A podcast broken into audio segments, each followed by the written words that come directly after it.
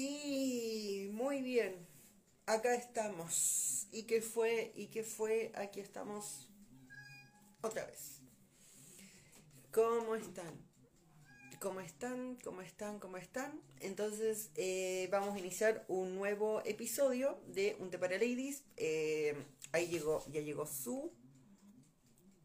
Va a ser entonces un capítulo más cortito porque el panel del palabreo, que es la primera sección, hoy es festivo, entonces la Dani no va a estar con su sección y tampoco hay persona invitada. Ya retomamos el próximo lunes con persona invitada, que adelanto que Shane Cienfuegos. Hola, Su, ¿cómo estás?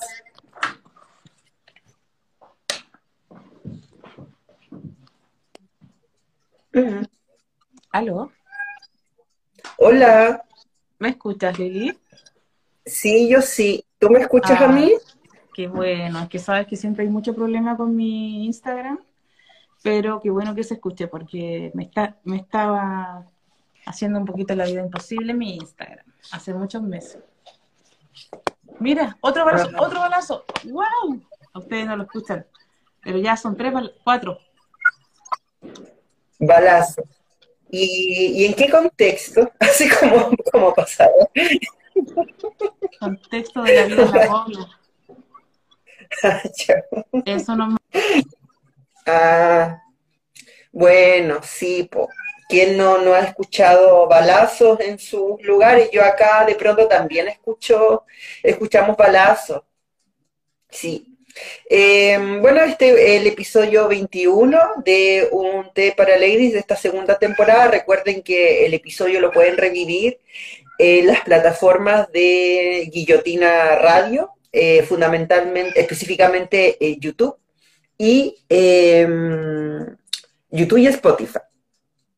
Así es la cosa. Bueno, y ahora retomamos la, ¿cómo se llama esta cosa? Eh, la comunicación con su...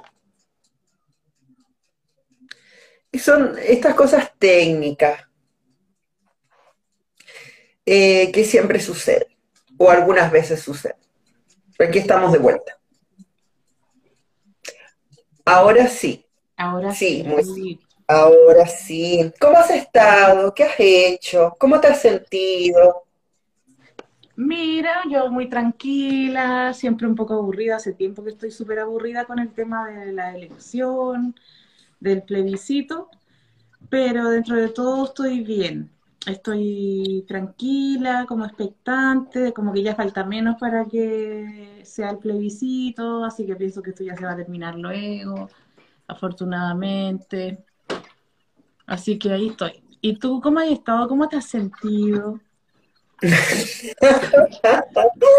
Eh, bien, o sea, ya digamos que había una ansiedad que en algún momento yo también transparenté en este mismo espacio que sentía a propósito de todo lo que estaba sucediendo.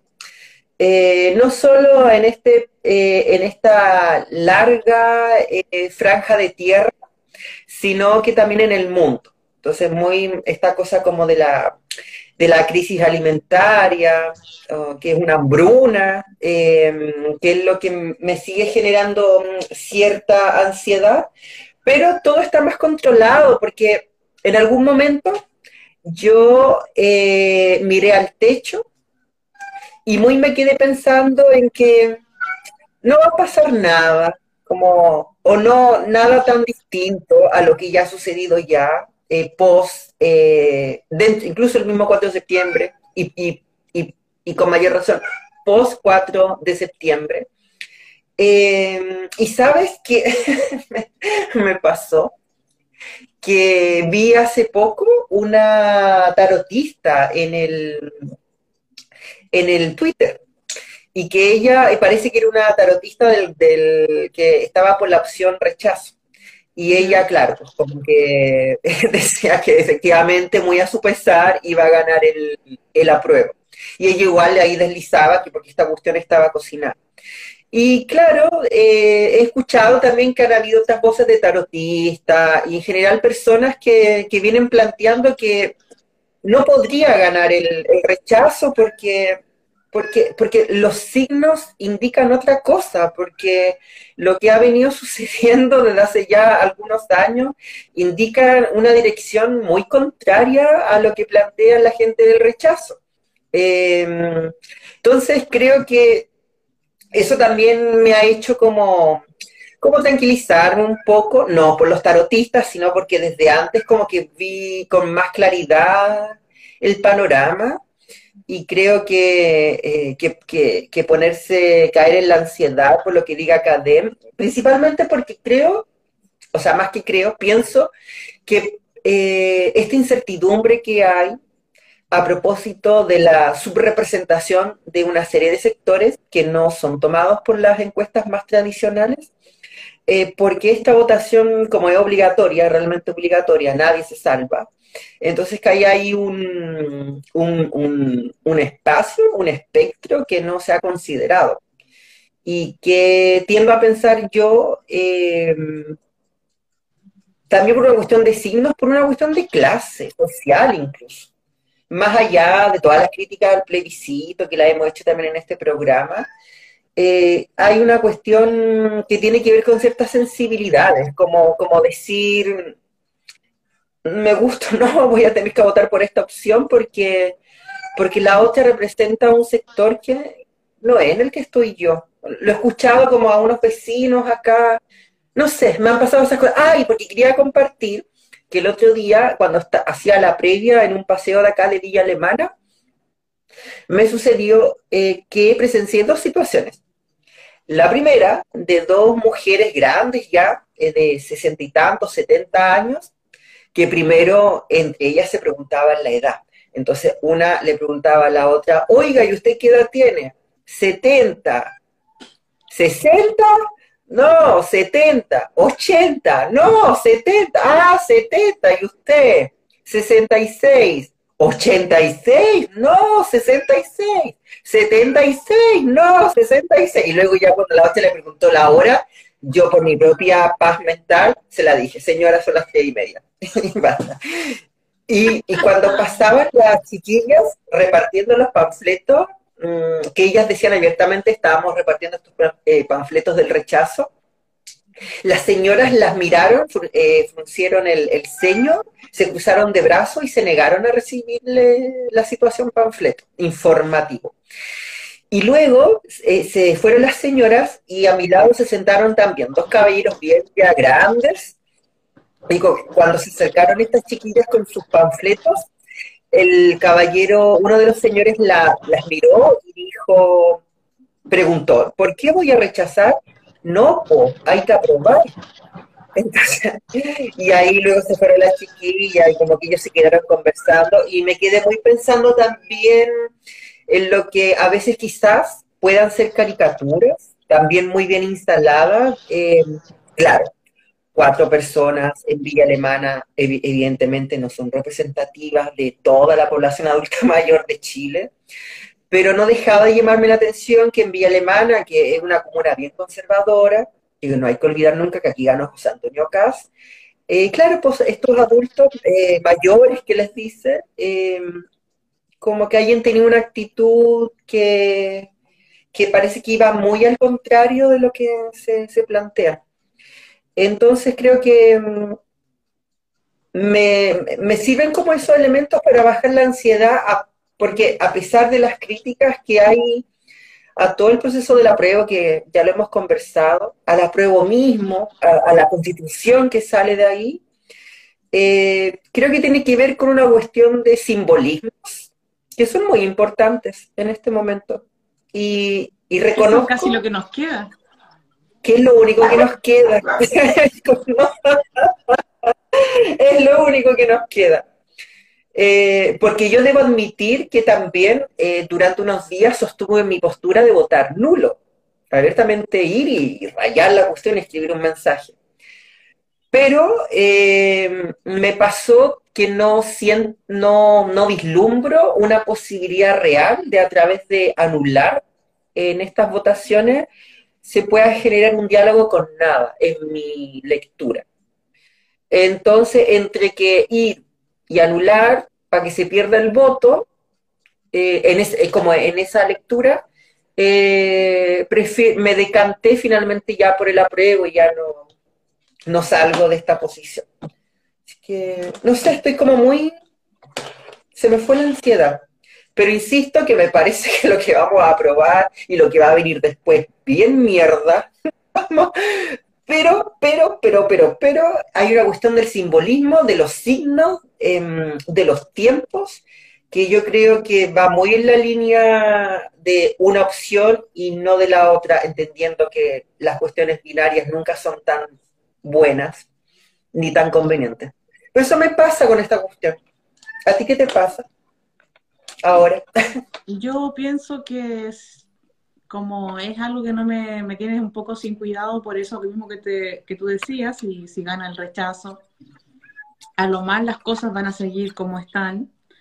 Eh, y si y en una de esas, como dijo el Boric, vuelven a hacer otro proceso y vuelven a cambiar la constitución. Además, ya hicieron nuevas reglines para que puedan cambiar la actual constitución, la de Pinochet, eh, de una forma más fluida, todas las veces que quieran. Y también van a poder cambiar la nueva constitución si se aprueba. Eh, la van a poder cambiar. De hecho, ya la, cambiaron eh, antes de que entre el plebiscito. Entonces, a mí me tiene un poco sin cuidado todo este teatro. Siento que es como un gran teatro, te juro, que estamos, siento que hace mucho tiempo que vivimos como en el Truman Show y que mm, nos inventan este, este, este juego y hoy día yo salí a dar una vuelta con mis perros y mi vecino me dijo que me había visto en un vivo y que tenía una duda, si yo era del apruebo o del rechazo. Y yo le dije que yo iba a votar a prueba, pero que yo no era eh, favorable a este prueba en realidad, que yo iba a votar a prueba porque era mejor cambiar la constitución de Pinochet, pero que no. Me dijo, pero ¿cómo? Es como que, pero ¿cómo? Pero ¿cómo? Como que creo que Chile está en el. Hay como un efecto, un efecto comunicacional que viene desde el momento del, del estallido hasta ahora, que, que hay como barras de fútbol y, y, están los que apoyan a la prueba y están los que apoyan al rechazo. Y son como hinchas de fútbol. Entonces, eh, es como si no hubiera nada más aparte de la prueba y del rechazo, como si no existiera otra forma de ver el mundo.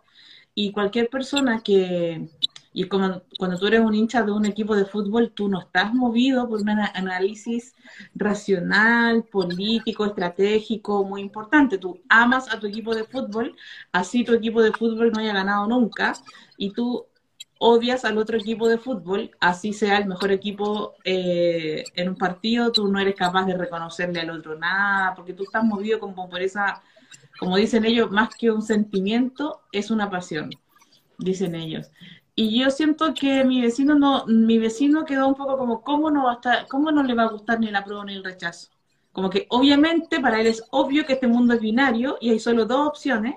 Y si tú, por ejemplo, criticas a la gente de Boric, entonces tú eres del rechazo. Si tú criticas a la gente del rechazo, entonces tú eres del apruebo y no hay otra, no hay más nada. Y, y la verdad es que yo encuentro que es una mierda todo.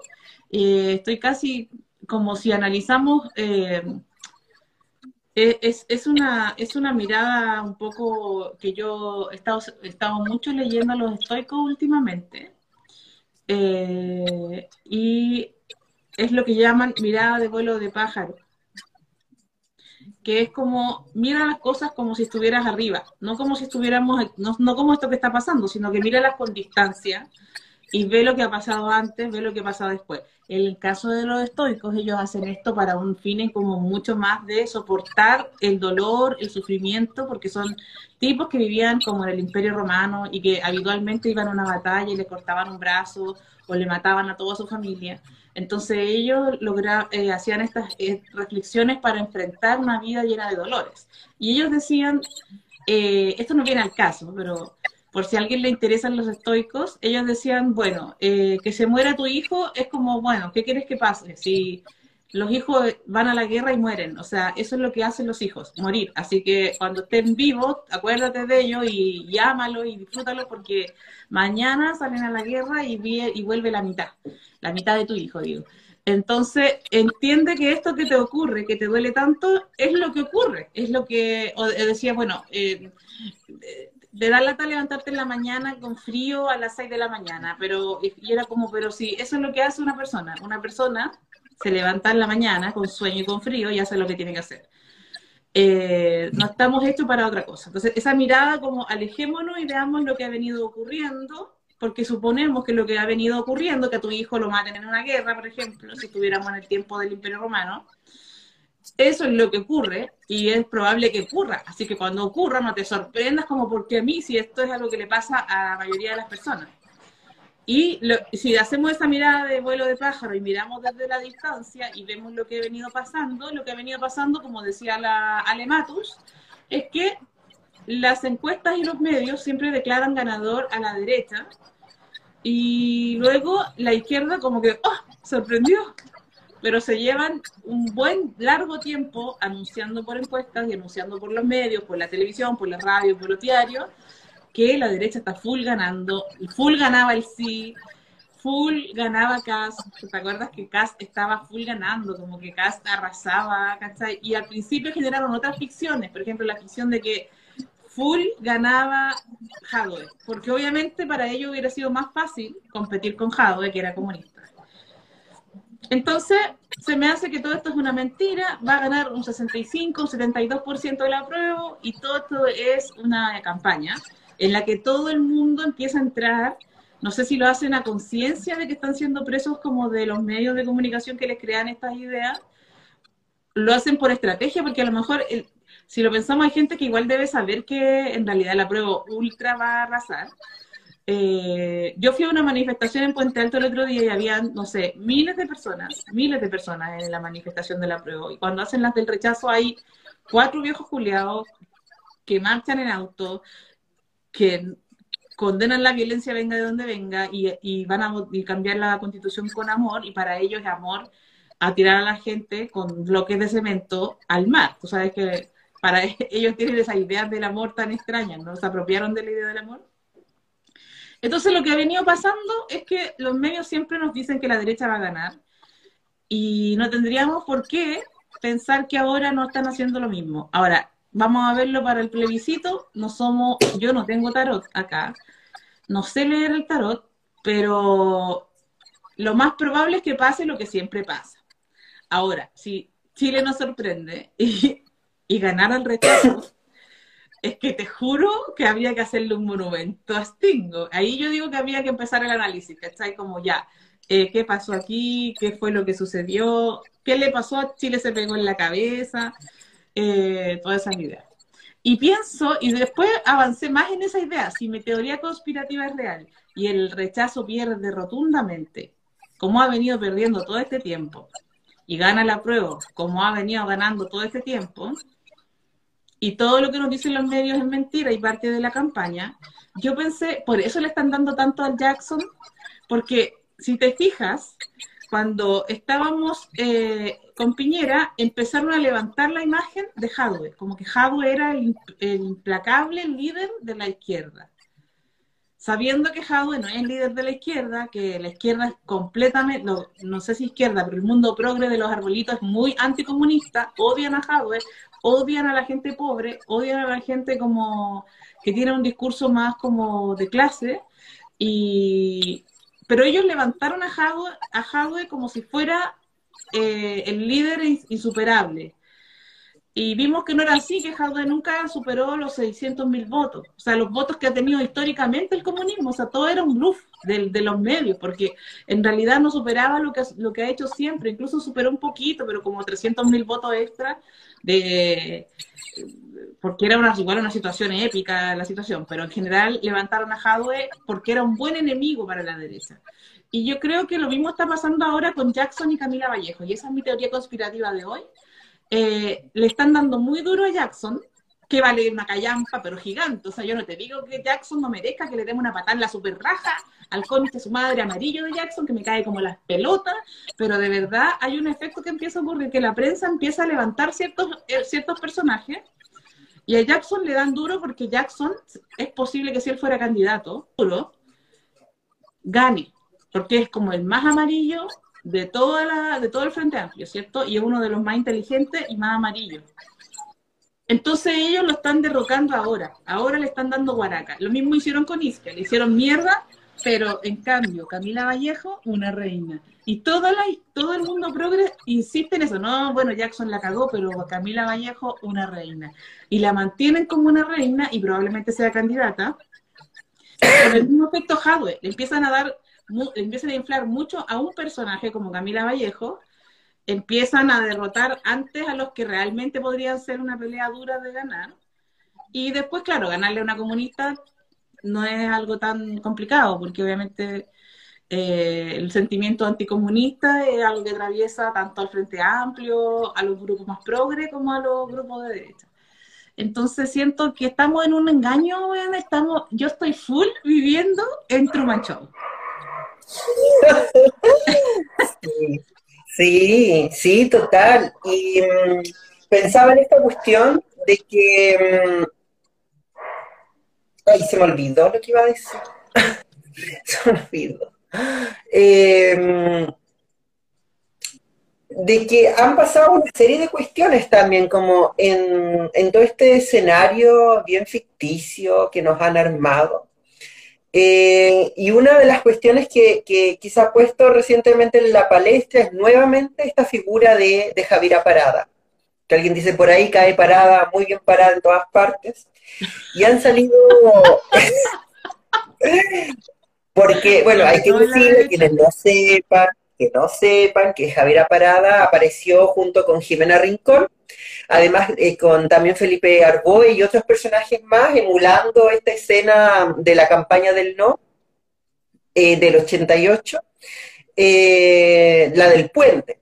Entonces, de hecho, apareció el mismo Fernando Paulsen en, anoche en Tolerancia Cero, palabreando a esta gente, porque como él decía, se apropian de estos simbolismos que son por, propios de un sector y que la gente perdió la vida y en fin y, a la vez que todos estos sectores eh, que podríamos decir eh, arbolitos eh, algo así, arborios apruebistas, arborios sipu apruebistas, han salido a lapidar una vez más a Javier Parada. y hay otros sectores mm, que, que, levantan estas banderas del rechazo a mm, prestarle ropa. Incluso tildaron de misógino a la pareja de, Camila Vallejo porque él publicó un tuit que hacía la formulaba la pregunta, em, era algo así como, ¿te imaginas ser Javier, cómo sería ser Javiera Parada? Y, como, y eso se interpretó como una descalificación y toda la cuestión. Entonces, yo creo que ambas posiciones igual son, rayen bastante en lo bizarro muchas veces, porque mi pregunta, yo hacía una pregunta utilizando esa misma red del Twitter, que yo me cuesta entender que por una parte eh, haya tanto asombro de que Javiera Parada incluso le haya llegado hasta hacer campaña Ignacio Briones y ahora esté posando junto a Jimena Rincón y compañía por el rechazo, sacando como ejemplo su militancia en RD, Revolución Democrática, parte del Frente Amplio, el mismo partido de, de Giorgio Jackson situando, caracterizando a RD como una especie de izquierda radical, en circunstancias de que en mi lectura Revolución Democrática, tomando, parafraseando a la eh, Roxana Miranda, de que son todo el Frente Amplio son estos cachorros de la concertación, eh, el RD para mí no, no es ni siquiera izquierda. O sea, si, si eso incluso ahora tuviera algún valor, pero yo no lo entiendo, no, lo ubico en ese domicilio. Yo pienso que eh, son, claro, socialdemócratas, pero creo que por sobre todo incluso son liberales, como de tomo y lomo. Yo los ubico ahí. Para mí no hay mucha diferencia, o casi nula diferencia, entre un Giorgio Jackson, parte de RD, y, este señor, eh, ¿cómo se llama? Vlado Mirosevich, que además ha aparecido su cara nuevamente ahí en la, en la franja de la prueba, como si no, no, no, tuviéramos suficiente con soportar los noticieros y matinales, ahora además está en la franja, como si ellos generaran algo, como si lograran mover eh, la aguja. Entonces, lo, primero que, me gustaría, no sé qué piensas tú y preguntarte la opinión entonces, de qué piensas eh, con todo esto que ha sucedido con la una vez más aparición de Javiera Parada, en, parece, en esta franja del rechazo y que parece que está con la derecha, y yo me pregunto, ¿cuándo ha estado con la derecha? o sea, ya sea o negociando con la derecha, o ya siendo parte de tomo y lomo de la derecha, como cuando le fue a hacer la, fue a hacer la guaripola de la campaña de Briones, y ahora, o cuando fue a la moneda vestida de blanco, en pleno estallido social o revuelta popular, a ella, porque es, es Javiera Parada y nadie más, porque es yo, Javiera Parada en mis circunstancias, yo, Javiera, y Parada es quien me acompaña, porque no hay más, solo Javiera puede resolver los problemas del mundo, eh, solo Javiera puede evitar el hambre en el mundo, entonces Javiera se vistió de blanco, se puso su cosita blanca y fue la moneda, ella en sus circunstancias a pedir la piñera que por favor no violara más los derechos humanos, que ya era suficiente caramba. Por favor, eh, no viole más. Por favor, don Piñera, no viole más. Entonces, eh, ¿qué, ¿qué, te pasa con la Javiera Parada y todo este escándalo que se arma? De que parece que ha traicionado a la izquierda y a todos los valores y una traición del apellido, de su familia, de su padre, de su abuelo, del caso de los degollados. Mira, yo creo que Javiera Parada, eh, como dices tú, Javi, era para y da, son cuatro mal habladas. Cuatro. Javi era para y da.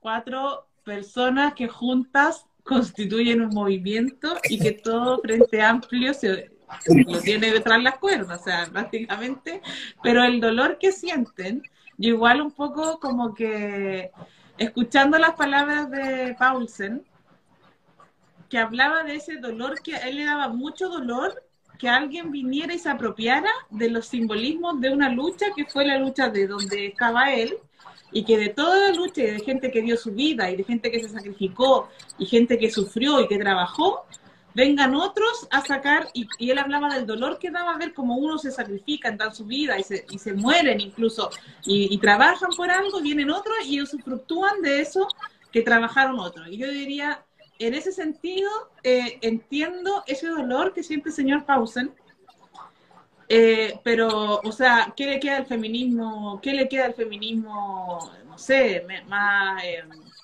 más eh, autónomo cuando ve que el feminismo ahora está instalado? O el mismo Frente Amplio que se instala en el poder para gobernar, o sea, saca el usufructo, como decía Paulsen, de gente que se sacrificó y gente que dio su vida y gente que se esforzó, hizo todo un trabajo para que sean otros los que se apropian de estas luchas simbólicamente y, le, y se quedan administrando eh, ese poder ese, que, que, nació de luchas y de muertos que pertenecen a otro grupo de gente.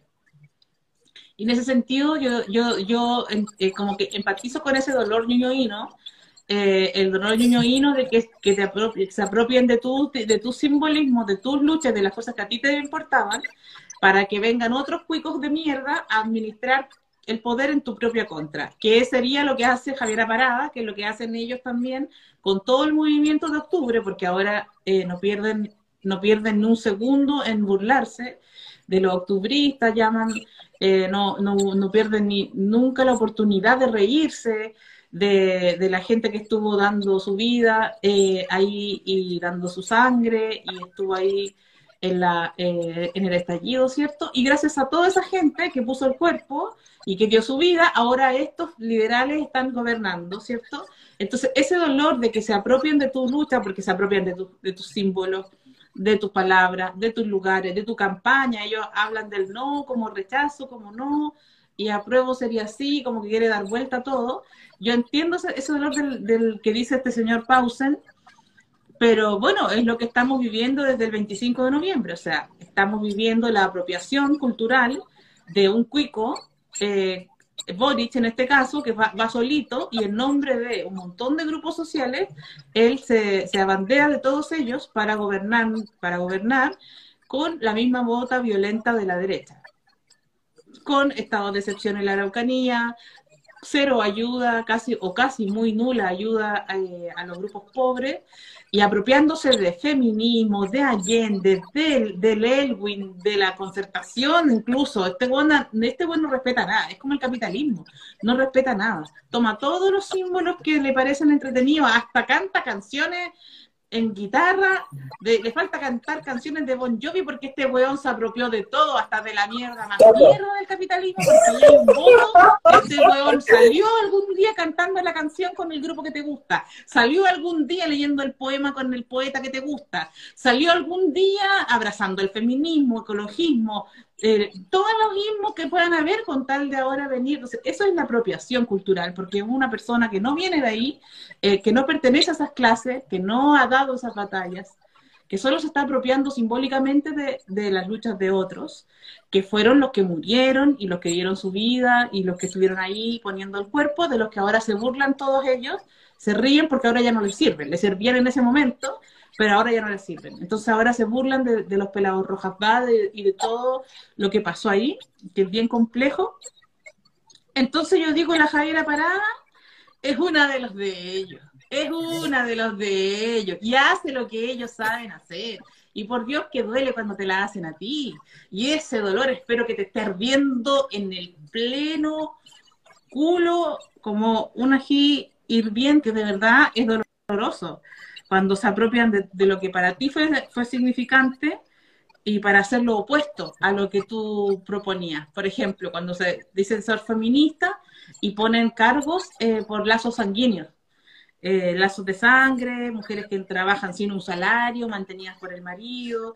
Entonces son eh, luchas que se oponen. Entonces es muy fuerte y eso es la operación que hace el capitalismo. Le llama paz a cuando hacen una invasión con milicos, ¿cierto? Le llama operación pacificación, le suelen llamar. Operan así, le llaman vamos a pacificar y ¿qué, es lo que, qué significa que te van a pacificar? Que te van a meter tanques y te van a meter eh, los bombazos por la raja. Entonces, en ese sentido, cuando la derecha le llama amor, significa el amor, y cuando tú le dices, ¿dónde están los desaparecidos? Y se burlan, se ríen, y te dicen, pregúntale a la Jaiba, ¿cierto? Nos dicen, a mí me han dicho muchas veces, pero pregúntale a la Jaiba, y cagados de la risa, como que tremendo chiste. Entonces, a eso le llaman amor ellos. Entonces, el amor en realidad es odio, es... Eh, eh, todas las palabras carecen de sentido, se vacían de significado y se apropian eh, como una maquinaria constante de apropiación, y cuando uno es apropiada, eh, a uno le da mucho dolor, mucha impotencia, y uno quiere decir, no, las feministas no pensaban así, pero uno dice ya, esto ya fue, ya pasó, y, están los, y, después te dicen, no, pero ¿sabes qué? Esto no es, no es, esto no es, no sé, esto no es homofobia porque yo soy maricón y a mí me da risa eso. Entonces, todos siempre tienen una muestra, en, todo, a mí me pasa mucho en la comedia y dicen, no, si, eh, ¿sabéis que ese chiste se ríe de los venezolanos? Pero no es xenofóbico porque yo soy venezolano y yo también me río, a mí no me molesta. Entonces siempre buscan al, siempre buscan al cómplice que, que, posibilita la opresión. ¿Cierto? El maricón que se ríe de los chistes homofóbicos, el migrante que se ríe de otros migrantes o de sí mismo. Y en ese sentido, Javiera Parada es esa persona. Javiera Parada es esa persona que está dispuesta a, a poner su imagen, su nombre y todo, y y todas ellas ir juntas a entregarse para la lucha que mató a su propia familia. Entonces es, em, quizás habría que empezar a estudiar un poquito Almodóvar en Átame cuando la, prisionera se enamora de su captor en Átame y se enamora del que la tortura y el que la, rapta y el que la, la, tiene raptada. El síndrome de Estocolmo, no sé, habría que analizar, yo no soy ninguna especialista, pero Javier Parada no es otra cosa que está haciendo lo mismo que ha hecho Frente Amplio con todo el resto de los movimientos sociales. Entonces yo siento que, toma, toma, toma tu Javier Parada, toma, quiero poner estas Javier Paradas para que sepáis, para que sepí lo que se siente. Que te usen, que te manoseen, que hablen de ti como si ellos supieran lo que es ser pobre, como si ellos supieran, hablan de tu clase, hablan de tus dolores y de allá de, de desde, los, desde el Santiago College vienen a hablar de, lo importante que es la prueba para la dignidad de los pobres, cuando los jóvenes estudiaron en el Santiago College y no pueden más de cuico, nunca han trabajado un día en su vida. Nuestro director, el Oscar, ahí comenta que de algo de lo que no se van a poder apropiar es del pesimismo. Pero si hoy día me dijeron optimista, porque yo dije que hoy día, yo dije que ganaba la prueba, siempre, sí, full, full ganando la prueba, o sea, apruebo, yo decía va a dar, va a barrer con todo. Y me decían que ese optimismo, qué bonito, qué bonito optimismo. Qué bonito que has vuelto a ser tú. Qué bonito. Qué, te has encontrado. De la prueba feliz.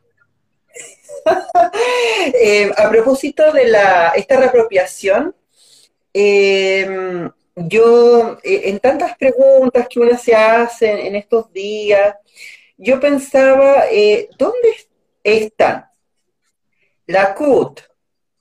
¿Dónde estará el colegio de profesores? ¿Dónde estará la coordinadora 8M? ¿Dónde estarán una serie de dirigencias y de autodenominados y autodenominadas movimientos sociales cuando tú tienes un país con, por la inflación, que tiene que ver con, una cuestión mundial, eso lo sabemos, nadie lo tiene que explicar, lo sabe todo el mundo. Pero el tema es que por esa cuestión mundial que podemos comprender que escapa a nuestro querido presidente eh, Gabriel Patricio Boric Elwin, eh, Piñera, que, eh, pero hay unos efectos que sí puede enfrentar y remediar este gobierno y no lo ha hecho, eh, o por lo menos no como hubieran esperado el montón de gente, porque hubo un sector de la población que le dio el voto a Boric en primera vuelta, que no se tuvo que esperar a segunda para detener, parece, este fascismo que se venía con Kass, pero un fascismo que eh, quienes no sabían han descubierto que existían estas personas y están muy desembosadas utilizándolo en contra, por supuesto, gente pobre, porque como tú dices, efectivamente oyen a los pobres, en contra de estos indios, que tú tienes a esta feminista eh, y también integrante de ABUFEM, Bárbara, eh, que es la militante del Partido Comunista, la ex convencional, Bárbara Sepúlveda, muy escandalizada, y siempre cuenta esto en cada entrevista con, mucho escándalo, cómo se realizó una ceremonia, una especie de machitún, dice ella, dentro de la convención. Que esas cosas no, que esas cosas no corresponden. Pero tú dices, no entiendo lo siguiente, o sea, no es esta misma Bárbara Sepúlveda, junto con este otro, con todos los señores Atria, Baza, eh, la Hao, no sé cómo se pronuncia, que te hablan de la importancia de la plurinacionalidad. Entonces, hay algo que yo no comprendo. ¿Es importante la plurinacionalidad con todo lo que eso implica? ¿O realmente no están entendiendo qué implica? ¿O parece que no es tan importante y sirve más para otros fines que tienen que ver con posicionamiento de figuras, como en el mismo caso de Bárbara eh, Sepúlveda? Y a propósito de eso y de la pregunta inicial de dónde están todos estos movimientos, es porque tenemos la cagada, para decirlo así, tenemos la cagada. Por la inflación mundial tenemos la cagada, y por, decisiones también del gobierno, la cagada. Los precios por las nubes. Las llamadas ayudas y, asistencias que se han dado no han sido suficientes, evidentemente no han sido suficientes. Tuviste hace unos días un operativo policial transmitido eh, prácticamente por cadena nacional en la tele abierta, que fue no fue protagonizado por una alcaldesa eh, eh, como Evelyn Matei, sino fue protagonizado, avalado por un alcalde RD, Tomás Bodanovich, utilizando para eso el término limpieza, y que como bien sabemos es un término bastante em, por decirlo en términos amables, problemático, porque tú me tú estás diciendo que esa gente que sacaste de ahí es mugre. O sea, tengo que entender eso, porque cuando yo limpio es porque hay mugre, hay algo sucio, tú dices que esa gente es sucia y es mugre, esa chumba sería en definitiva. Y esta gente es tan particular porque fue la misma que criticaba a Piñera diciendo que ya aceptaba las mentiras frente a cámara y seguía mintiendo. Y este señor Tomás Bodanovich, en un matinal, le dicen, señor, usted utilizó el término limpieza. Las vecinas están indignadas, muy ofendidas por lo que usted hizo. Y este tipo responde, no, yo jamás utilizo el término limpieza, yo jamás me referiría así a estas personas. Y en plena entrevista, pasan dos minutos y el tipo dice limpieza dos veces. Y cuando el periodista lo increpa y le dice, señor, ahora usted volvió a decir limpieza. Y el tipo le argumentaba, no, muéstrame el registro. Es como, pero lo vimos, te vimos y escuchamos. Bueno, entonces tenemos toda esta situación. Y a mí eh, eh, me preguntaba también, eh, ¿qué se sentirá ser feminista y formar parte de un gobierno que manda a limpiar los barrios por supuesto que aquí hago al tiro el paréntesis de que creo que entendemos que mafias, de que mafias hay, mafias hay. Pero todas las personas ambulantes son parte de esa mafia, evidentemente no. Y ante eso, tu única solución es hacer una transmisión por cadena nacional de cómo desalojas a gente quitándole su lugar de trabajo en pos de la limpieza social, porque hay es mafias que no se pueden negar, pero no son todas las personas, eh, y es palada esa situación. Y no ofreces nada más que no sea sacar y limpiar, porque tus vecinos, y en realidad sabemos muy bien que esos vecinos suelen ser personas bastante conservadoras, las que tienen el poder, porque el poder esa gente no lo tiene solo a nivel de país, como en general, sino que cada comuna tiene sus propios sectores donde están estos vecinos, conservadores, hinchapelotas, que si no hacen lo que ellos quieren, te forman el escándalo. Bueno, seguramente a esos vecinos se refería Tomás Godano, porque es el mismo argumento que dio Sharp acá, allá en Valparaíso, lo mismo que ha expresado Iracy Hasler, porque dice los vecinos, pero nunca te explicitan cuáles vecinos, qué piensan esos vecinos. Entonces yo vi a Tomás Godanovich haciendo lo mismo que Iracy Hashler y lo mismo que eh, eh, Jorge Schar hace un tiempo, esta limpieza social. Y también, eh, y que es parte de un gobierno que parece que le encanta la limpieza social y además violar derechos humanos. Yo descubrí este día, perdón, hace unos días, que hay una división muy importante de hacer, que existe la violación a los derechos humanos mala y la violación a los derechos humanos buena.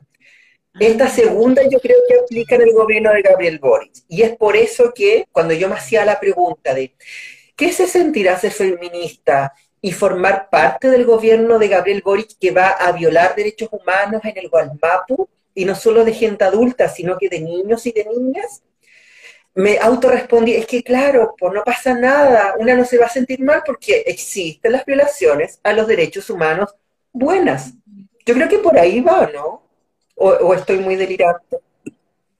De hecho, esa teoría se la escuché al mismísimo eh, cast bueno, al cast joven, cuando empezaron los saltos de torniquete ya más cerca de octubre del 19, del 18 de octubre, eh, eh, empezó rápidamente a decir que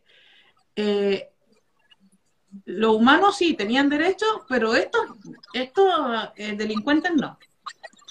Y le pregunta, lleva eh, al desaparecido canal La Red, llevan al, al mítico y gran intelectual Maturana, ¿cierto? A entrevistarlo y comienza la entrevista, está en los primeros minutos, la entrevista está entera arriba en YouTube, la pueden revisar completa, porque yo he subido algunos pedazos donde dice esto, que la gente me está descontextualizado porque está editado, sí, porque puse solamente la parte donde dice esto, pero ustedes la pueden ver completa. Entonces le dice, el periodista le dice, tú condena, consideras que aquí se está violando los derechos humanos, y él le dice una cosa muy pausada, por supuesto, con ese lenguaje académico de señor Gagá eh, Maturana, le dice, mira, la queja es humana, la queja merece ser escuchada. Eh, el amor es cuando tú dejas aparecer al otro que se queja. Y le dice, entonces, ¿es, válida estas, estas manifestaciones? Estábamos hablando, esa entrevista se la deben haber hecho en noviembre, a fines de octubre. Y él le dice, pero esto, esto que está pasando aquí no es ni siquiera una queja. Esto que está pasando aquí no se podría llamar lo que yo llamo una queja, porque esto no es otra cosa que violencia, vandalismo, y yo y me quedé escuchando espantada de lo que estaba escuchando. Y luego se pone a hacer todo un análisis de que el problema que ocurría aquí en Chile al menos eso entendí yo, las personas que vean la entrevista completa me podrán aclarar si a lo mejor yo estoy en un error. Él dice, en la época de Pinochet los militares salían a la calle con derecho a disparar.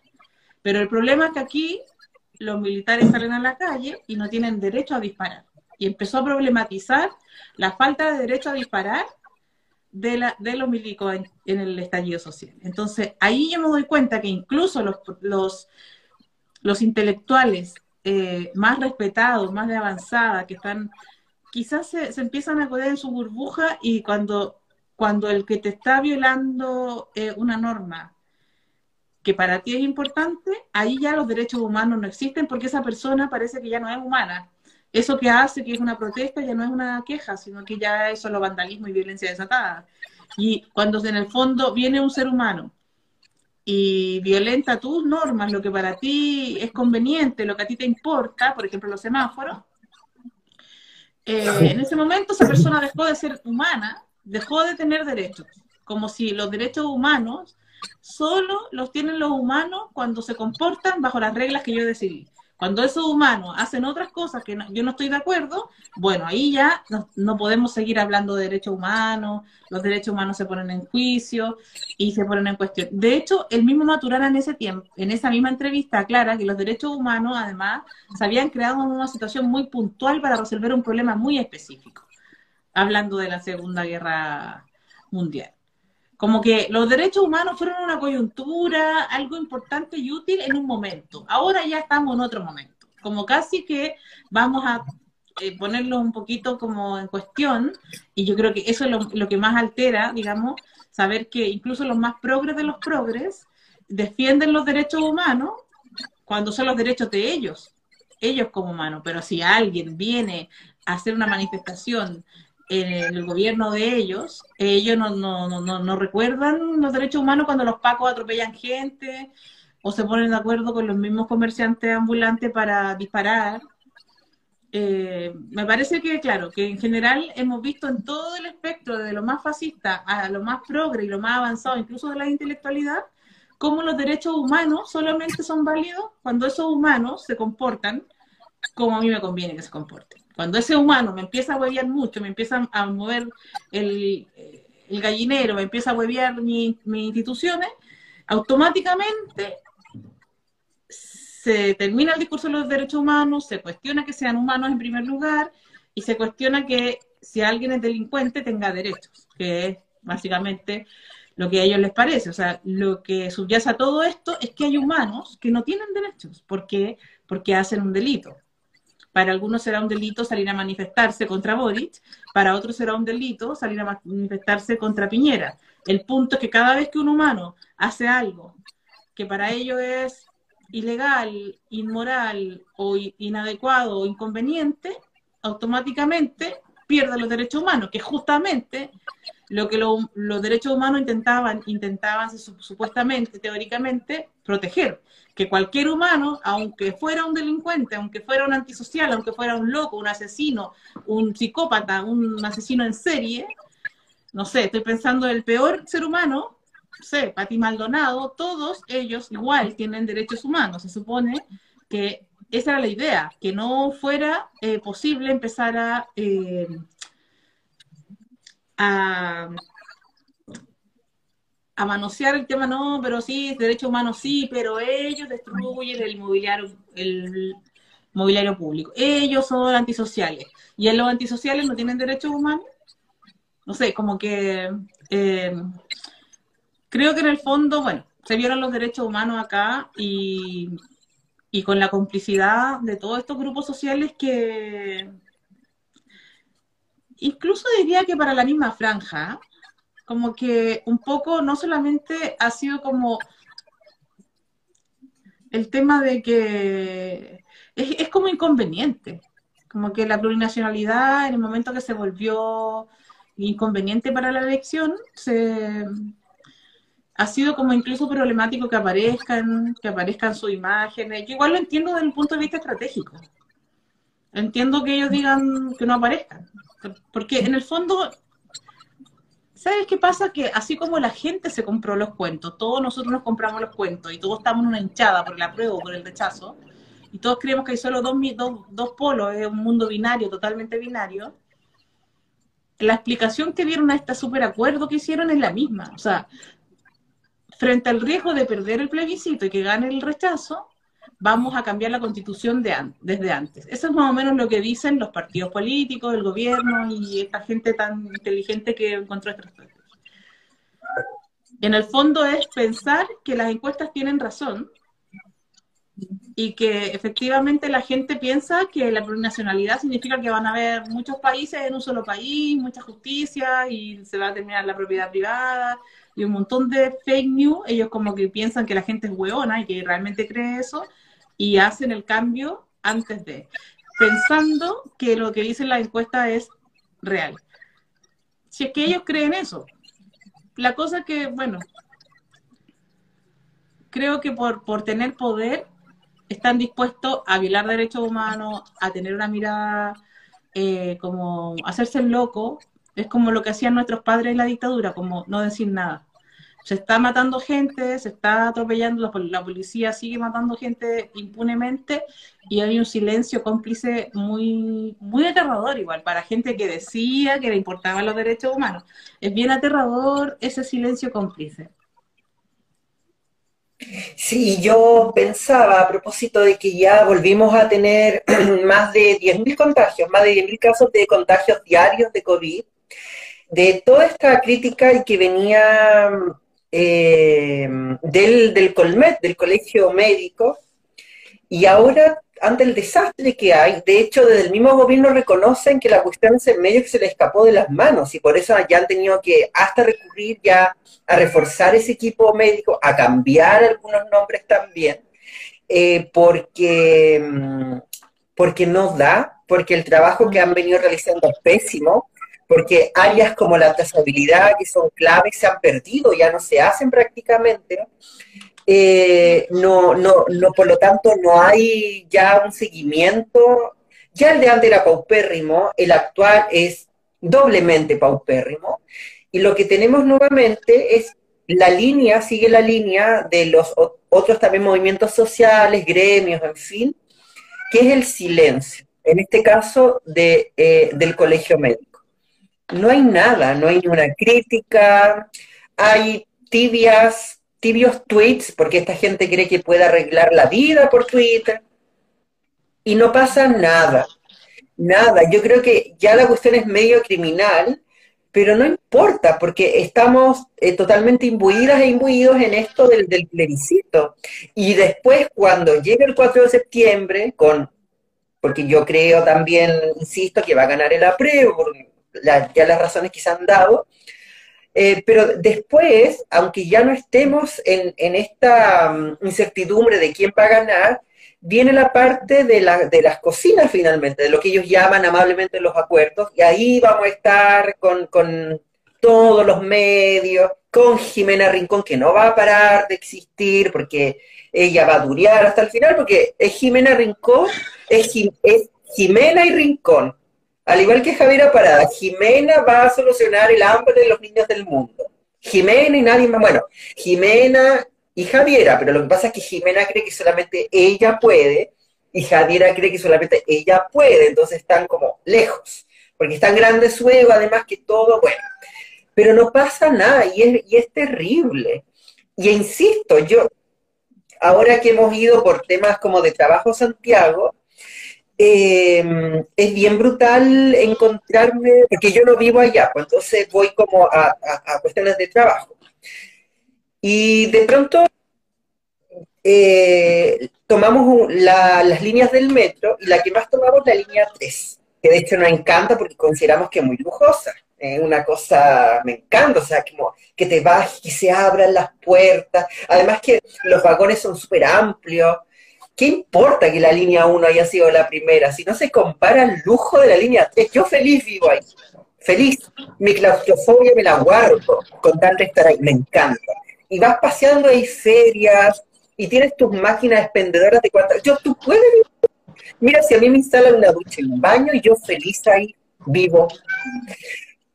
pero me pasa entonces que, a propósito de ese mismo recorrido, es muy distinta la salida que yo tengo eh, a Ñuñoa, ponte tú. Tú sabes que está ahí en Ñuñoa, lo sabes, lo sabes.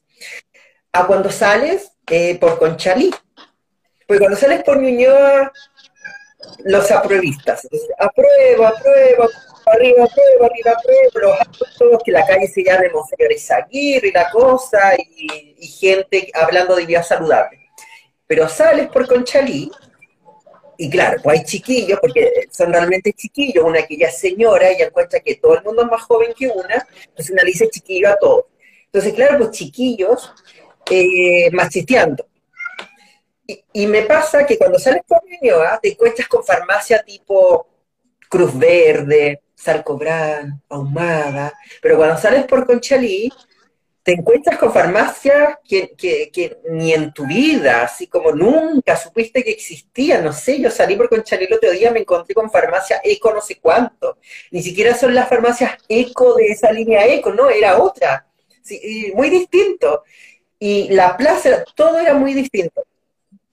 Y me sucedía que, claro, que a pesar de lo distinto que podían ser Ñuñoa y Conchalí, en ambas comunas me podía encontrar con gente viviendo en la calle. De hecho, la misma Iracy Hasler daba una cifra terrible y que a mí me, me, parece aún más terrible que no pase nada, esta indiferencia que tú dices, em, de más de 1.300 personas viviendo solamente en Santiago, más de 1.300 personas viviendo en la calle. Y no pasa nada. Eh, y hay gente que no llega a fin de mes y no pasa nada y lo que tienes de respuesta es gente, acabar, alcaldes progresistas, llamados a sí mismos progresistas, sacando a la gente em, de este llamado comercio ambulante. Y tienes a la, a la secta arbórea justificando aquello. Porque ¿qué te dicen? No, es que a esta gente hay que sacarla porque, ah, no pagan. Además son ricos, porque gente que ostentan ahí en sus cuentas, que tienen magíster en no sé cuánta cosa, pero son capaces de hablar tanta estupidez como, por ejemplo, señalar que todos estos que sacaron, porque además se refieren así, a esa gente, porque en algún momento, cuando tienen que pedirle el voto, es vecino, pero cuando tienen que sacarlos del comercio ambulante porque molestan, entonces son esta gente, estos otros. Bueno, decir que esto, todos estos otros eran una especie de mafiosos millonarios y que todos parece que tenían eh, camionetas lujosas. Y entonces, evidentemente, ese no era nada un pobre comerciante en situación de precarización. Em, y entonces lo justifican con esa, con esa caricatura, que una sabe que eso existe, pero eso no es todo el mundo. O sea, yo soy parte de ese comercio ambulante y yo no tengo esa camioneta. Yo misma eh, también vendo eh, constantemente en la calle eh, y lo hago porque necesito pagar las cuentas, no por hacerme la chora. Y, y no tengo, fíjate, camioneta. Tengo, ando en la camioneta de la Pauloli, que porque tengo una polola la capa media, si no yo no andaría nada en camioneta, andaría en micro andaría en la estación de metro lujosa, que me llamó la atención. Yo te imaginaba bajándote de la línea 3, abres las puertas y tú salís como RuPaul. ¿Cachai? Como que automáticamente estando ahí te transformaste en la transformista más hegemónica de la vida, solo por estar adentro de ese metro, por Dios. Pero sabes, no, allá acá donde vivo yo, yo vivo aquí donde está la estación de Parque O'Higgins. No, mira, yo antes de ir a Santiago a tomar la línea 3, yo siempre me tinturo el pelo y voy con mi ropa más lujosa. La más cara que me compré en la feria, yo me pongo ese día para ir a la estación. Es que es todo un, es un mall. Es una cosa que tú dices, yo aquí tengo todo, es que es maravilloso. Y ahí es cuando yo me siento privilegiada. Aún más, me siento aún más privilegiada. Es que, es que quienes no conozcan la línea 3, por favor, vayan a la línea 3. E, es un paseo del cual no se van a arrepentir, además que pueden descubrir muchas cosas. Si hay ferias, yo me encontré con esta, además yo sufro de, vértigo, pero no me importa, no me importa si tengo que montarme en esa escalera que, eh, que sube sola, estas cosas mecánicas, y que es la escalera súper empinada, tú quedas mirando como al suelo, como que tu cara está en, en vertical al suelo, o sea, en paralelo al suelo, pero a mí no me importa, porque yo digo, todo es mi vértigo, mi vértigo vale la pena. La estación 3 vale mi vértigo. Es así. Oye, y además imagínate te vas a ir y te morís justo ahí. Qué, qué, privilegio, morir en un lugar tan limpio. Jamás en tu vida te esperaste llegar a fallecer en un lugar tan higienizado. Claro, imagínate que me muero allí y me encuentra Gonzalo Vinter. Seguro que te encuentra y te mira. Oye, Gonzalo Vinter conocerá el metro. Eh, no sé, pero yo sé que conoce TikTok porque se va a hacer videos ahora él bailando ahí en, TikTok, hablando de la gente pobre y junto con Iracy Hasler llaman a... Esta cuestión de esa gente, de hacer porotadas, como, es como un fetiche, como que parece que la gente pobre come porotos. Y con los precios ahora que están por las nubes, yo no sé cuánta gente puede estar comprando mucha legumbre. Yo creo que la gente está comprando más bien fideos más el fideo con salchicha nomás que como Gonzalo Winter. Si quieres saber lo que es ser pobre, que revuelvas tallarines con una salchicha y sería hiera, como dicen por ahí.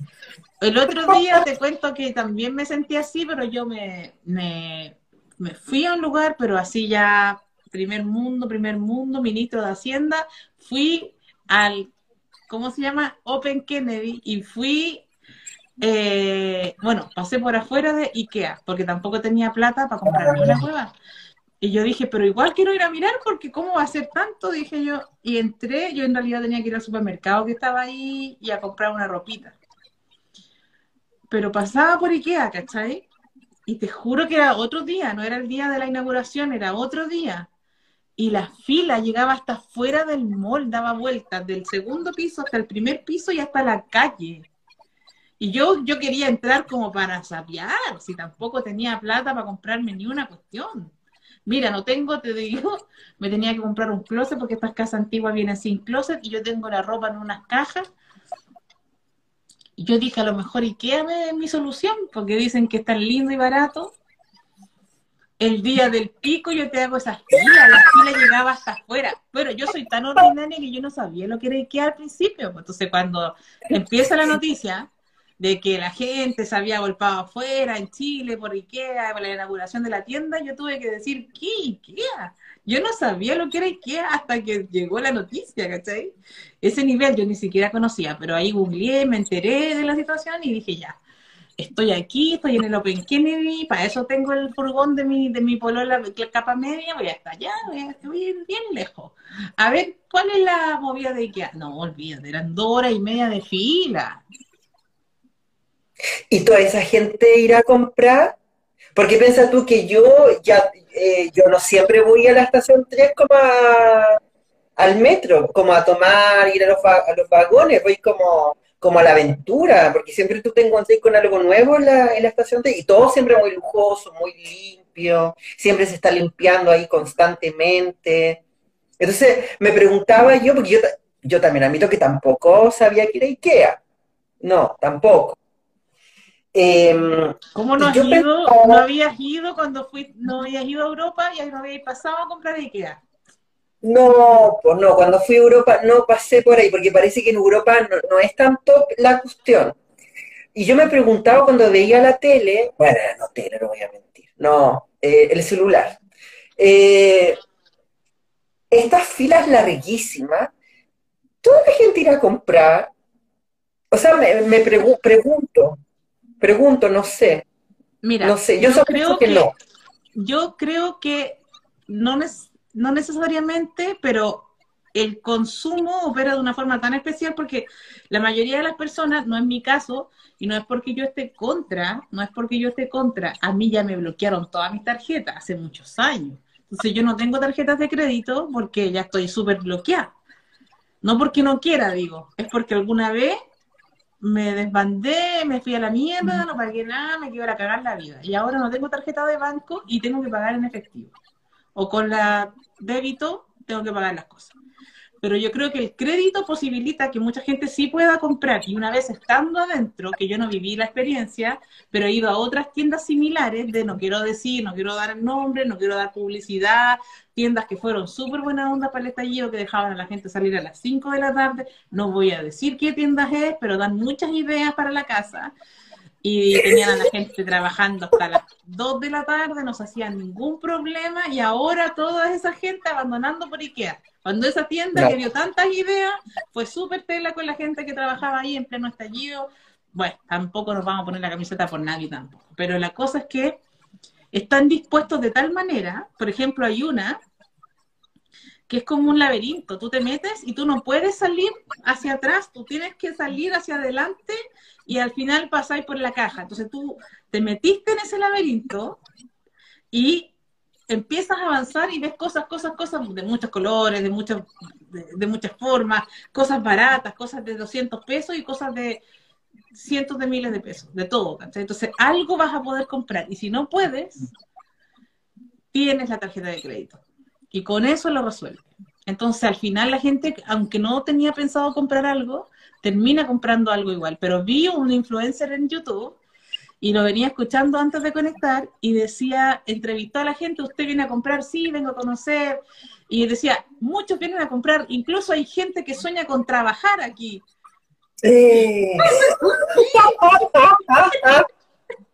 ¿Pero qué? sueño, que mi sueño que mi patrón yo sueño ser esclava de aquí. Mira, si puedo compro, pero si no, por último que me tomen de esclava. Por último, por último.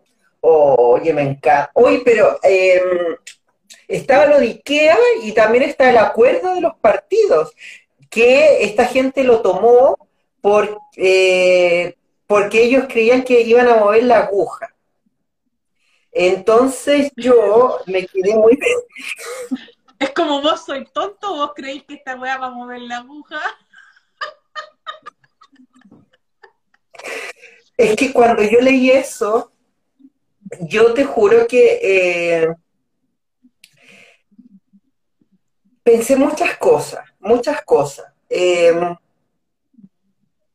no quise pensar en lo que ellos pudieron haber pensado porque evidentemente no pensaron mucho.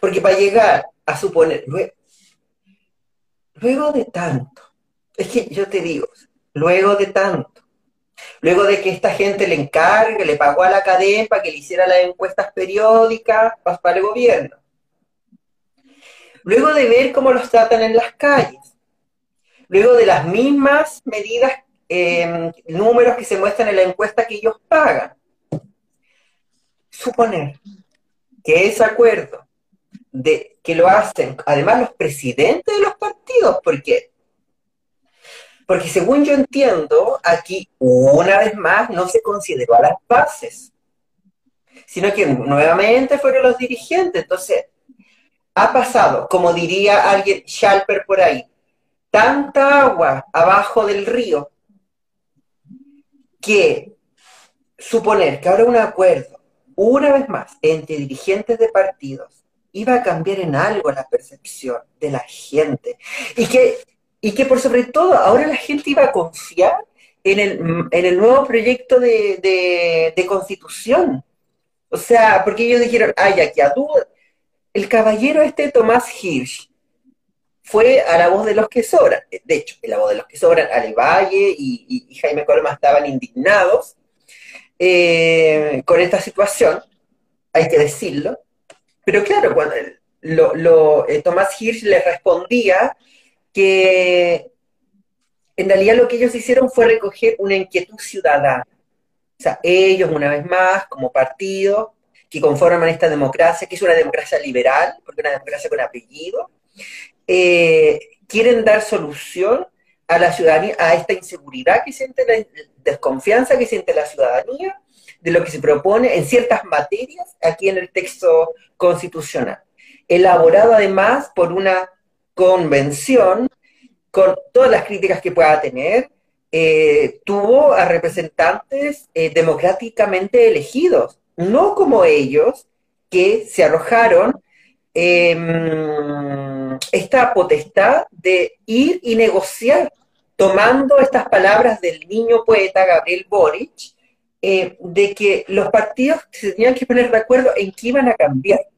Y entonces luego, como porque esta gente no piensa, eh, todos los medios, y que de verdad es sorprendente, todos los medios, no lo que hicieron los medios, sino la decisión que ellos tomaron, todos los medios ante esta decisión, evidentemente lo iban a presentar, mediante también la derecha, como una derrota, reconocer la derrota supuesta que se les viene el 4 de septiembre. O sea, como no piensan, no lograron hacer esa lectura, es una cuestión básica. Es decir, ya hemos visto cómo se comportan los medios, ahora sin ningún tapujo, de hecho hoy día salió en el Mercurio, en, la, en un titular, eh, que le hacía la entrevista a un señor X, que decía, esta, si se gana el apruebo, se abre la puerta a una eh, dictadura comunista, así como el titular piola de la semana del Mercurio.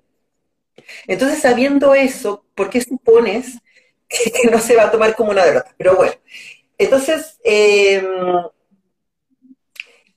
salen también una serie de convencionales, entre ellos Gaspar eh, Domínguez, eh, hablando con ese tono pausado que él tiene, amigable, de gay friendly, de que esto es, esta es la señal que había que darle al país.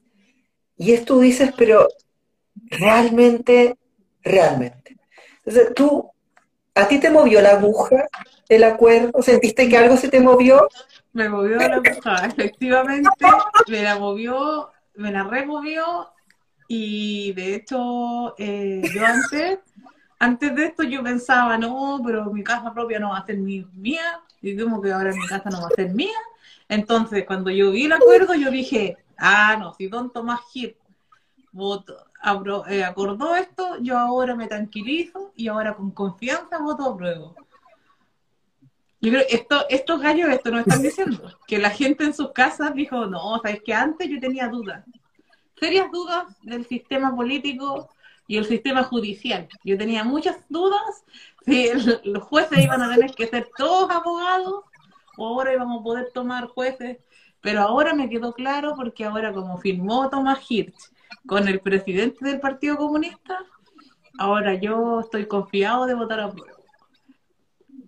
Oye, pero una opción es que ellos realmente se crean este cuento, pero otra posibilidad, en el, mundo imaginario en que vivo yo, en el mundo de las conspiranoias, en el mundo Truman Show, donde, donde evita su paso, ellos ya saben que la prueba va a ganar. Eh, ellos eh, necesitaban eh, como calmar un poco, pero no a la gente. La gente no, no sabe de qué se trata el acuerdo. La gente no sabe eh, de qué, qué cosas puntualmente se acordaron. Entonces, a los que tenían que tranquilizar, parece que era a la concertación, a los partidos de la concertación y a los políticos de, la, de los últimos 30, 40 años, y también eh, se, se, corrió el rumor, pero a nivel del el mundo, el mundo imaginario de su paso, nada de esto es real, de que los socialistas necesitaban este acuerdo y estos cambios y tenerlos listos antes de dar su apoyo, y su apoyo no era un apoyo, eh, esto es solamente imaginación mía, ese apoyo no era eh, decir que iban a votar por apruebo, sino que era poner la platita. Entonces, los socialistas eh, tenían que tener esto resuelto antes de decidirse a poner las lucas. Y tú sabes que ahí se mueve mucha plata porque estos gallos la corrupción la tienen hasta no no es verdad son cosas que yo pienso en mi casa porque soy loquita soy como de ah Truman Show estoy viviendo en el mundo de TikTok entonces la gente del Partido Socialista necesitaba poner las plata pero no iba a poner las plata si no le amarraban algunas cositas que ellos necesitaban dejar amarras de y, demostrar un poco que ellos iban a poder mover la aguja efectivamente y cambiar lo que quisieran cambiar. Si no, la plata no iba a venir. Y yo estuve en una actividad el sábado y efectivamente me pasó que no había merchandising, no había nada de, promociones. Yo el sábado estaba en una cuestión en Puente Alto de la prueba vendiendo libros, no estaba en la campaña ni mucho menos, estaba eh, haciendo mi comercio ambulante y eh, no veía banderas, no veía, o sea, había una que otra, pero una que otra, y no como las marchas del rechazo que están llenas, hay más banderas que personas, hay más flyers, y cada letrero que había lo había pintado cada una de esas cabras eh, con la témpera y, las pinturas de ojo que le quitaron a la mamá, o sea, no había plata y se notaba mucho eso.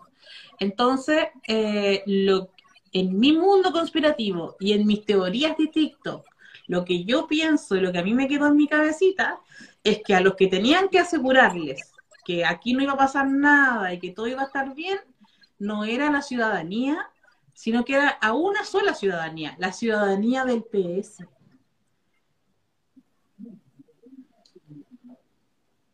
Claro, porque efectivamente luego del acuerdo se soltó la plata. Mira. Sí, fue al día siguiente, fue al día siguiente. Mira, no, viste, si no, si uno no sabe nada, porque una loca, una, una lesbiana loca que no sabe nada. Pero eh, parece que los que, tenían que quedar tranquilos y, en el fondo cuando nos dicen queríamos darle una señal de tranquilidad a la ciudadanía, se refieren a la ciudadanía del PS, no a la ciudadanía ciudadanía, porque la ciudadanía ciudadanía no tiene ni puta idea de qué mierda el acuerdo. Lo único que saben es que la, la constitución tiene que haber estado bien mala para que la cambiaran antes de...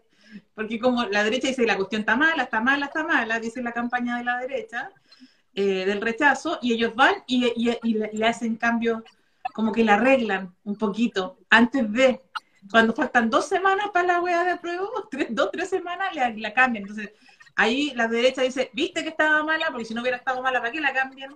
Si algo que está malo, algo que está bueno, no lo cambias. Entonces, ellos dan esa explicación a la Vox Populi, a la ciudadanía, por los medios dan esa explicación, pero lo que no dicen que siempre es lo que tenemos que pensar, que es lo que no nos dicen, que lo hicieron, negociaron con los partidos políticos de la concerta para recibir la plata. Por eso entonces que estaba tan envalentonada la Paula Bodanovich, la presidenta, presidenta mujer, muy importante decirlo, presidenta mujer eh, del Partido Socialista, tan envalentonada estaba que mandó a callar a Daniel Jadue, a nuestro Jadue, nuestro Jadwe, porque a pesar de que yo, a diferencia de ti, que si votaste en esa primaria, yo no fui, pero eh, sabemos que mi corazón estaba con Jadwe en esa primaria. Eh, y que yo pensé que yo después iba a tener que ir a votar por él en las presidenciales. Claro, no, hay error de lectura. Claro, lo mandó a callar eh, emulando esta famosa frase del rey de España que, que ocurrió en ese momento, que, el rey de España le lanzó en su momento a Hugo Chávez, que fue ¿por qué no te callas?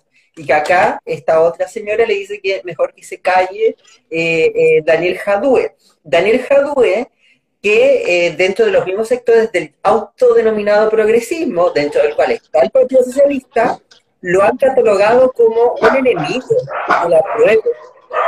En este momento, bueno, desde hace mucho rato ya, Daniel Jadue eh, no es o no estaría siendo una persona grata eh, para eh, el sector que ahora está con, con el apruebo, específicamente estos sectores de los progresismos. Ay, ahí creo que se pegó la sub. Ya, pero estamos pelando a la Paula Bodanovich que mandó a callar a Danielito Jadwe. Y que dicen que a Danielito Jadwe, tomando las palabras de una compañera de la radio Guillotina, eh, Mary, que se llama, eh, ya no lo mea. Que Jadwe, Jadwe, como le decimos acá, está en su gulag y que aquí, como decía esa compañera Mary, nadie lo mea. O sea que está solo. Solo, sin embargo, despierta críticas. Y dentro de las críticas que le hacen, es que es un enemigo y que mejor se calle. ¿Y por qué hay que decir que no solamente la presidenta mujer del Partido Socialista lo mandó a callar, sino que dicen que dentro de su mismo partido lo, lo mandaron a callar? Figuras que una dice, pero ¿cómo? Como ayer el caballero que en la mañana dice, no le vamos a hacer ningún cambio a la constitución, y en la tarde cambia y, está muy ceremonioso y sí, bueno, tomamos esta decisión y es, wow. ¿Qué te pasa a ti con el maltrato que le hacen a nuestro Danielito Jadue? Yo pienso que están eh, siendo honestas por primera vez con lo que piensan de, de y de y, en el fondo también lo que siento cuando me con todo lo que me lo que me comentan, como que una, una ultrona, una es el problema, una es el problema, porque claro, porque ellos quieren hacer todas estas cosas y que la gente sea bien buena y diga, no, lo que pasa es que de verdad querían arreglar la constitución antes de para que tengamos certezas. Entonces, si uno fuera así de huevona, como la mayoría de la gente que, que está en la, en la, en esta como secta, ¿no? Y que no se cuestiona nada y que repite lo que le dicen que tiene que repetir, ahí no hay problema. El problema está con que alguien le diga, pero ¿por qué están haciendo esto si en la mañana estaban diciendo lo contrario? Entonces, alguien ingobernable, alguien que les critica, alguien que les pone en duda, obviamente es el problema. Y en ese sentido yo creo que efectivamente están mostrando su verdadera cara anticomunista, igual lo mostraron un poco también durante la convención, no olvidemos ciertos dichos de, de Stingo y de muchos otros súper anticomunistas y, y, yo creo que eso es, eso es lo que realmente piensan. La gente, mira, la gente suele decir lo que realmente piensa de ti cuando, te, cuando termina contigo, cuando ya no tiene ninguna esperanza en volver contigo, cuando no, te, cuando no le puedes dar ningún beneficio, cuando no, no, nunca tú le vas a ser útil para nada, cuando ya no le sirves para nada, ahí las personas suelen comportarse aunque estoy, yo estoy muy de autoayuda hoy día. Primero con los estoicos, la mirada de pájaro, y ahora te digo, amigue, amiga, amigo y enemigues, la gente muestra su verdadero rostro hacia ti cuando ya no te necesita más. Ahí, como son en ese momento, ahí es como realmente siempre fueron contigo. Eso pensaban siempre, solo que antes estaban eh, como atenuando todo esto, ¿por qué? Porque eras el candidato, porque tenías peso, porque tenías poder, porque necesitaban algo de ti. Una vez que no te necesitan más, como a Hatue, lo mandan a callar. Y yo creo que eso es el efecto anticomunista, bueno, anti-Hatue, porque habrán otros comunistas que sí son útiles, ¿no? Eh, para ellos, y a ellos no los mandaron a callar.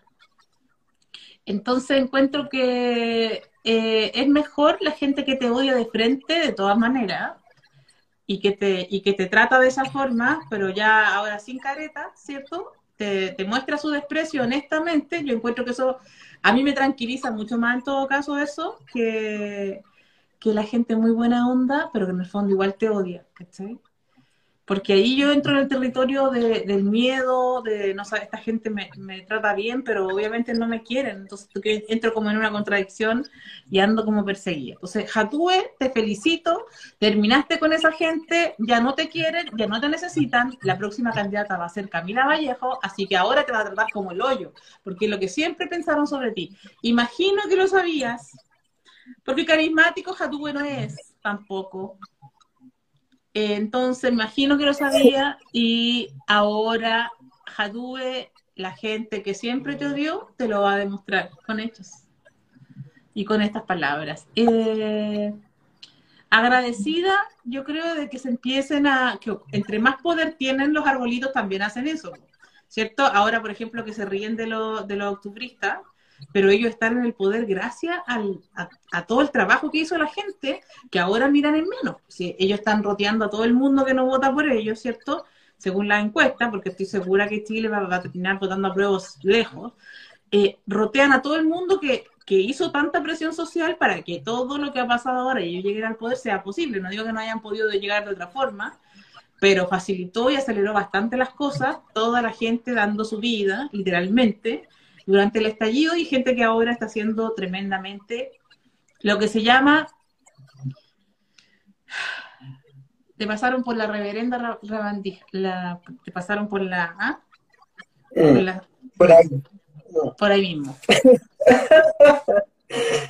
Claro yo creo que mm, es muy bonito eh, es muy bonita esta parte del programa porque creo que es un mensaje creo que aquí una asesoría creo que eh, podríamos comunicarnos con Jadue, creo que podríamos ofrecerle tu, servicio de, asesoría, porque yo, yo lo veo a él, lo escucho tan, tan solo en su gulag, em, lejos de todo, como con su, su, gorrito de estos típicos como del, que se pone para el invierno ruso, ahí solo, con frío, temblando, con una voz... en la mano con el chaguarma en la mano. Y no hay nadie, pero nadie.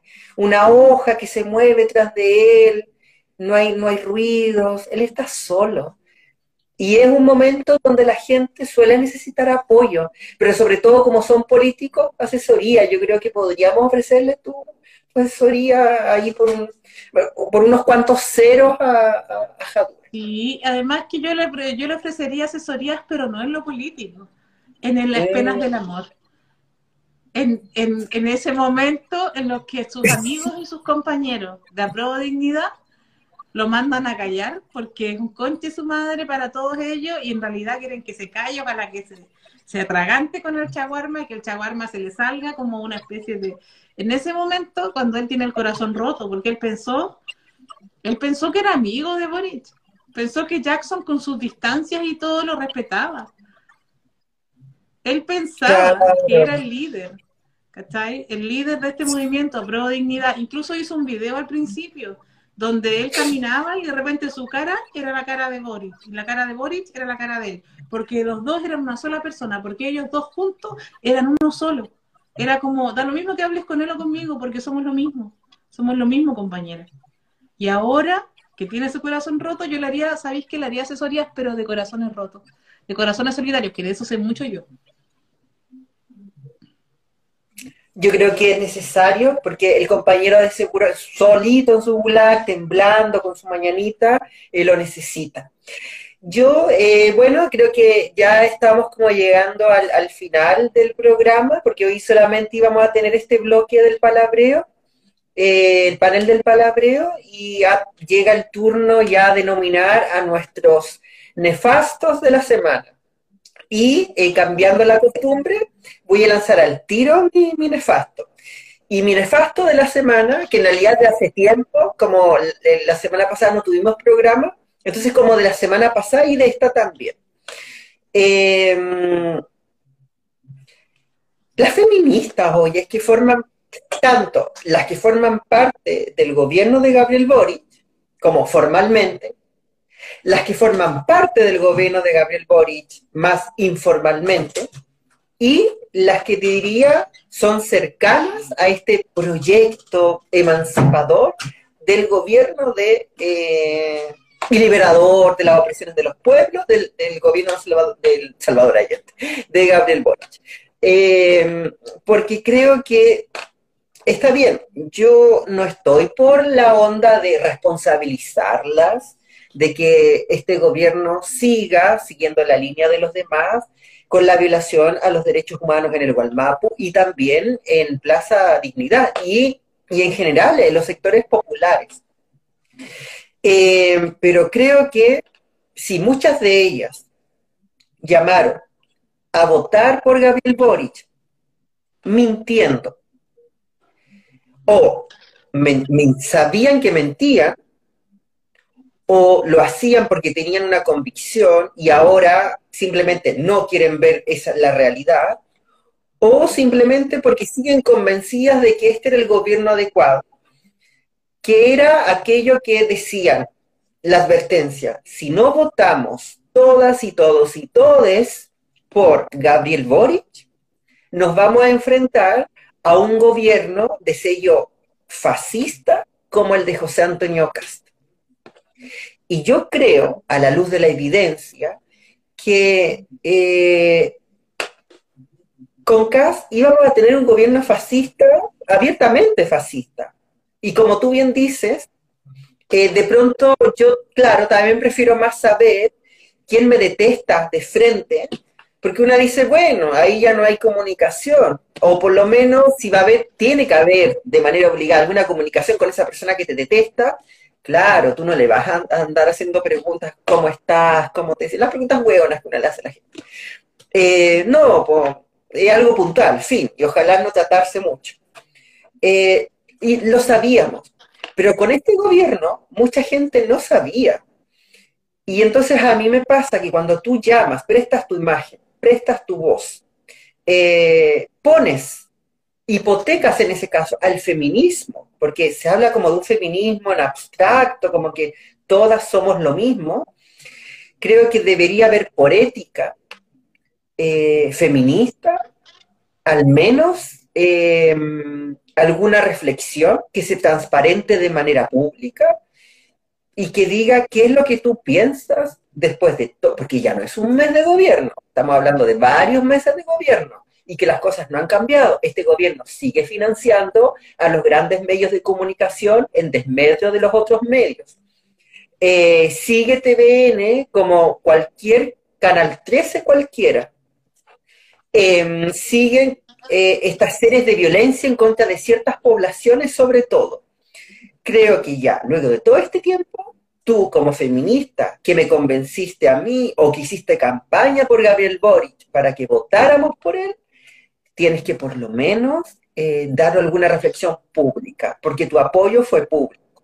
Y uno esperaría eso de algunas eh, feministas, como por ejemplo de la coordinadora 8M. O sea, sí, tenemos que las compañeras nos hablan de que hay que poner al centro la vida, a mí me choca saber que parece que hay vidas y vidas. Hay vidas que importan más y otras que importan menos y otras que abiertamente no importan.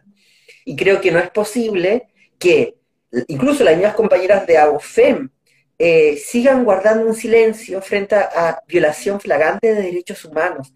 Y sobre todo lo que más me perturba cuando hablan de poner el centro de la vida es que hay niñas y niños y niñas de eh, esto que ellas han llamado y se llenan la boca con el Gualmapu, eh, que ven cómo sus familias y ellos mismos soportan la violencia sobre sus territorios y sobre sus cuerpos.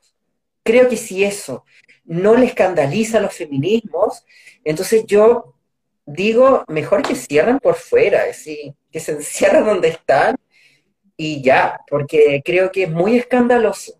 Y, y, me da mucha rabia eso, porque es como, no pasa nada, pero en realidad pasa todo. Y es muy violento lo que está sucediendo. Y es violento su silencio. Porque yo, yo, y esto es una interpretación personal, yo lo interpreto como una complicidad con ese estado eh, violador y opresor que las compañeras de las tesis, que ahora también yo salieron ahora eh, con el apruebo, haciendo esta performance por el apruebo, pero yo no las he visto en este momento donde se siguen violando los derechos humanos con esta performance del macho violador que parece que hay un Estado opresor violador bueno y un Estado opresor violador malo. Y parece que el Estado opresor violador malo ya pasó y ahora estamos con el Estado eh, opresor violador bueno y ante ese parece que es mejor guardar silencio porque hay favores muchas veces cruzados, hay cargos que están ahí en disputa y no sé, pues si antes ganabas un millón y ahora por ser asesora de un ministro puedes ganar cuatro millones, bueno, quizás se entiende más por qué hay que saber a veces, quizás convenientemente, guardar silencio. Ese es mi nefasto de la semana. Eh, ¿Lo tenía guardadito, Sí. Oye, yo sabéis que quiero, quiero dejar como nefasto a Don Bodanovich, que yo siento que es como, y cuando digo esto pienso que es Antonio, pero no, yo sé que no, pero es que soy muy mayor. Para mí hay un solo Bodanovich. Y ese Bodanovich es Antonio. Y si Bodanovich hizo lo que tú me dices, yo voy a buscar, voy a correr ahora mismo a buscar el video donde dice que va a limpiar la ciudad. Y cuando le dicen que está diciendo algo horrible, como que la gente fuera basura, dice que él no dijo eso y, vuelve, y tú dices que sigue diciendo que va a limpiar, entonces me encanta. Eh, creo que eso es justamente lo que llamamos fascismo. Acá llamamos fascismo justamente a cuando tú deshumanizas a un sector de la sociedad. Por ejemplo, dices que hay que limpiar la sociedad, eh, esa, esa parte de la ciudad hay que limpiarla como si esa gente no fueran personas, sino que son basura. Entonces, deshumanizar a ciertos sectores, como cuando nos dicen simios, nos dicen ultrones o nos dicen, nos llaman de distintas formas, nos están cosificando, nos están deshumanizando. Y cuando tú has deshumanizado a alguien, efectivamente es mucho más fácil exterminarlo, ¿no? Sacarlo, matarlo o que muera y que yo no, no ponga el grito en el cielo, porque como ellos no son personas propiamente tal, eh, no son tan importantes como otras personas. Así es que en ese sentido, ese uso del lenguaje tan... Eh, lo, que, lo que yo llamo fascismo en realidad, de hecho, lo que dice la Ana Arendt de que es el fascismo, cuando le preguntan a Eichmann por qué lo, lo hizo, por qué hacía él el, trabajo de llevar a toda la gente en los trenes a los campos de exterminio, y Eichmann dice que lo hacía porque era su trabajo, porque quería alimentar a su familia, porque era su pega, porque su jefe lo mandó. Entonces, cuando tú, por hacer un trabajo, por ganar un poco de plata, por tener una peguita, haces cosas que debido a tu trabajo hay gente que termina eh, siendo expulsada, siendo asesinada, siendo encarcelada, siendo eh, violentada de muchas formas, a eso nos referíamos cuando decíamos que terrible que gobierna el fascismo. Y cuando eso, si eso está ocurriendo, que hemos visto como se callan frente, no sé, los pacos atropellando personas, eh, encuentran múltiples razones para justificar que hay personas que merecerían ese trato, porque son delincuentes, porque son basura, porque son no pagan impuestos, porque si son... Entonces, si una persona no paga impuestos, merece ese trato. Entonces, si una persona hace un delito, merece ese trato. Entonces, hay personas que merecen que no sean tratadas como personas, sino como basura. En ese sentido hablamos de fascismo y, en ese sentido eh, mi ganador va a ser el Bodanovich eh, esta semana porque encuentro que podría haber hecho, dicho que era el acuerdo, ¿ah? El acuerdo de, de los políticos, pero es que está un poco relevante porque esto ya está aprobado. Así que a mí me parece tan poco relevante que vamos a premiar a Bodanovich por el fascista de la semana. Perdón, por el, ¿cómo le decimos nosotros? El nefasto. El nefasto de la semana, perdón. Es que también nos gustan los eufemismos. Ya, pues me encanta. Entonces eh, ya hemos llegado al fin de la edición de hoy, el episodio 21 de esta segunda temporada Un Té para Ladies. Eh, y nos encontramos el próximo lunes en un nuevo episodio. Ahora volvemos con el invitado y anunciamos que si viene Shane Cienfuegos, que nos va a hablar de activismo, no TD, lo no binario, etcétera. Seguimos con este panel del palabreo, seguimos buscando personas panelistas. Así que si alguien del público se quiere unir para probar, porque aquí también vamos a probar, porque después de la experiencia que la gente se va. Claro, no, hay que que postulen, que postulen porque no somos cualquier cosa tampoco. Más respeto. No, y que manden un video y una foto así. una foto. ya, me encanta. como siempre, muchas gracias y nos encontramos el próximo lunes en un nuevo episodio de Un Té para Ladies. Recuerden que el episodio queda guardado en el feed de este Instagram y también pueden revivirlo en YouTube y Spotify de Guillotina Radio. Eso, Eso. que estén muy bien. Chao. Chau, chau, chau, chau.